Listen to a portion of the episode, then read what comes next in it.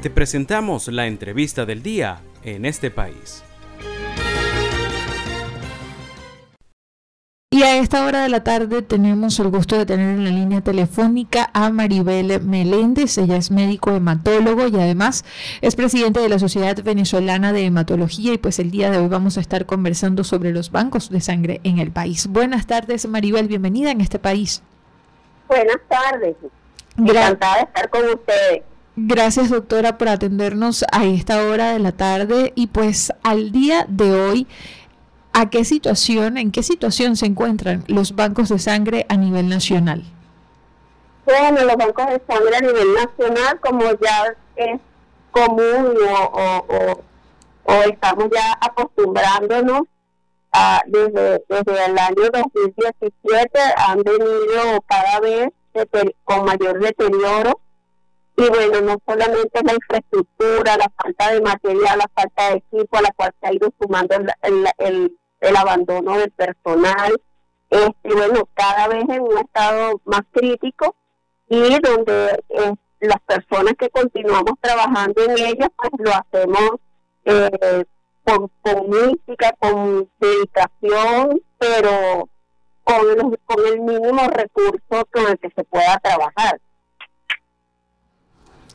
¿Cómo, ¿Cómo están haciendo ahora, doctora Meléndez, en cuanto a los reactivos y los diferentes procesos eh, que debe llevar la sangre en Venezuela? Bueno, en realidad, eh, como les decía, ya, ya nosotros seguimos desde hace en un deterioro progresivo de por lo menos unos cinco años. Eh, en este momento que bueno, la, la mayoría de los, donantes de sangre que se atienden en los bancos de sangre son donantes de reposición, porque ha ido disminuyendo poco a poco el número de donaciones voluntarias. Eh, como les comentaba, tenemos un deterioro en la falta de infraestructura, en la falta de equipos, materiales, reactivos de, para, para clasificación de la sangre, para, para hacerle los grupos sanguíneos, tampoco tenemos una, no disponemos de la cantidad suficiente de reactivos para el tamizaje serológico. Eh, por lo tanto, bueno, diríamos que la, donación de sangre eh, en el país está siendo afectada por múltiples factores, ¿ok? Pero lo lamentable es que no, se, no notamos que haya un interés en que esto mejore. Y no pareciera que estamos dejando que sencillamente poco a poco los bancos, las instituciones vayan perdiendo los bancos de sangre.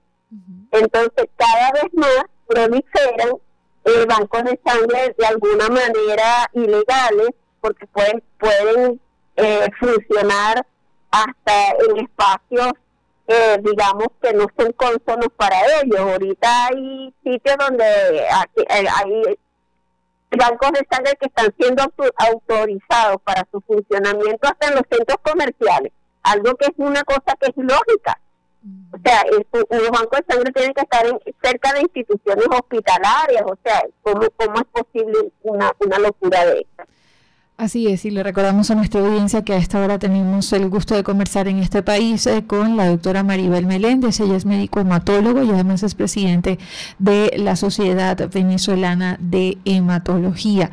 Doctora Meléndez, muy bien también lo comentaba al inicio de nuestra entrevista y pues actualmente eh, se ha presentado una migración del personal de salud que trabaja en esta área hacia otras áreas o definitivamente una migración fuera del país llevan algún registro de este escenario? Eh, no, no ha cambiado para nada. Ayer, por cierto, fue el Día Nacional de la Enfermera Hemoterapista y como, como bien decían, lo, lo que hay que celebrar es el deseo de, del personal de banco de sangre, en eso estamos también los médicos que trabajamos, que lo que deseamos es hacer el bien y trabajar y seguir haciendo nuestro trabajo. Pero eh, no, el déficit de hemoterapistas y de bioanalistas y de médicos hematólogos en los bancos de sangre es crítico. Es crítico de verdad porque eh, si no fuera porque el personal se redobla, muchos bancos de sangre se, quedarían sin, nadie en algunos horarios. Eh, primero porque no estamos teniendo generación de relevo. Lo, la, los jóvenes se dan cuenta que, bueno, que trabajar en los bancos de sangre no, no, no, no les puede asegurar el mantener a su familia. Las que ya tienen años de graduada, pues han emigrado o sencillamente cambian de especialidad. Porque bueno, porque ellas, ellas tienen una responsabilidad cuando haces una prueba, cuando tienes que transfundir una sangre, y si no lo estás haciendo con equipos, con materiales, la responsabilidad puede caer, la responsabilidad es individual y no hay manera de trasladárselo a otra persona. O sea, si tú tomas una donación en una bolsa que está vencida, ok, y le pasa algo al paciente, entonces tú dices, bueno, pero eso es lo que me entregan a mí, eso es lo que compra de la institución o lo que llega a la institución, bolsas vencidas pero se supone que bueno que uno que es la persona que tiene el conocimiento y la preparación y sabe que eso no puede ser utilizado uno se niega a, utilizarla entonces bueno como no hay el apoyo digamos institucional ni, ni, ni, sindical ni su aforo gremial no sindical sino gremial para para para ellas puedan ampararse hay muchas que abandonan el trabajo por eso por temor ¿ok? y bueno uno no puede culparla y luego porque también genera mucha angustia el estar en una institución en la que no está dando respuesta. Porque tú tienes los pacientes necesitando sangre y tú no tienes con qué darle respuesta a esos pacientes. Entonces, bueno, eso es entendible, digamos, que las personas abandonen los puestos de trabajo.